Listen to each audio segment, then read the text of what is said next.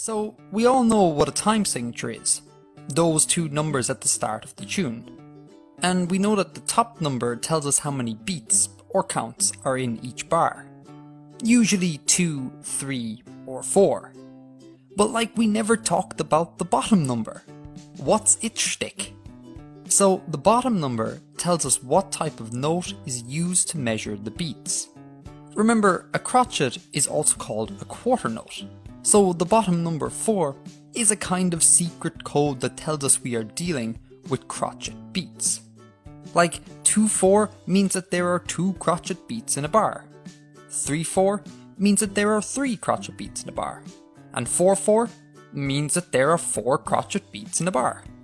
How many beats? What type of beats? Interestingly, 4-4 can also be represented like this. We call this common time. Now, you'd think it would be called common time because 4-4 is a seriously common time signature, but you'd be mistaken. Turns out, common time actually evolved out of the time signatures used in the Renaissance.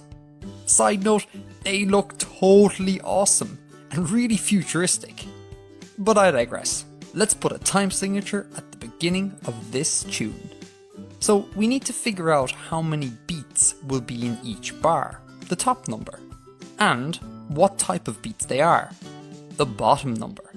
Now it looks like we can group everything neatly into crotchet beats, like so. So I feel pretty confident that the bottom number will be 4. As for the top number, all we need to ask ourselves is how many crotchet beats are in each bar. 1, 2, 3. 1 and 2 and 3 and 1, 2, 3. 3 crotchet beats in each and every bar, so 3 goes on top. Music quiz! What time signature would you put at the beginning of this piece? Let me know in the comments below what you think. Happy music theorying everyone!